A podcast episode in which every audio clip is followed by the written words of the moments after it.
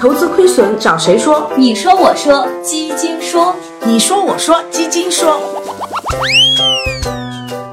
你好，Miss C，我今年二十四岁，单身，外企工作，月薪五千元，算上其他奖金和年终奖，年收入近十万元。凭着朋友间来往、娱乐消费这方面的开销并不小，每月光光，对理财毫无概念。不仅钱花光光，人到现在也是光棍一个。最近身边朋友都开始砸来红色炸弹，我也想尽快脱单，但是像我这样的月光族，何时才能找到女朋友呢？首先要明确一点，单身和不会理财是没有半毛钱关系的，不会因为你不会理财而找不到另一半，也不会因为你超会理财而追求者众多。这个呢，还是要看缘分的。不过啊，Miss C 曾经看过一篇美国相关调查报告，通常已婚人士的人均财富积累通常要高于单身人士，这到底是为什么呢？原因其实很简单，婚姻中往往存在所谓的收支平衡机制，促使夫妻双方必须有合理的财务计划，并且经常检讨家庭收支的状况。所以这一点也正是很多单身人士容易忽视的一点。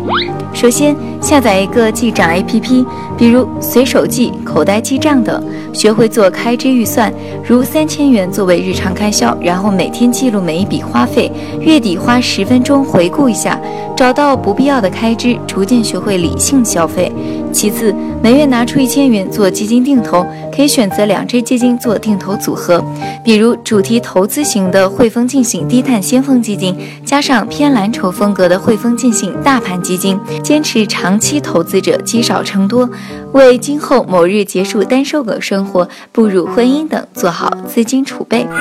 另外，作为单身人士，经济支柱就是自己，最怕生病或意外事件导致经济来源中断，或者大额的医药费用支出，所以一份保险就很有必要。鉴于比较年轻，建议可考虑消费型保险，包括意外伤害险、重大疾病险以及财产保险。通常每年不到一千元保费，保额可达四十万。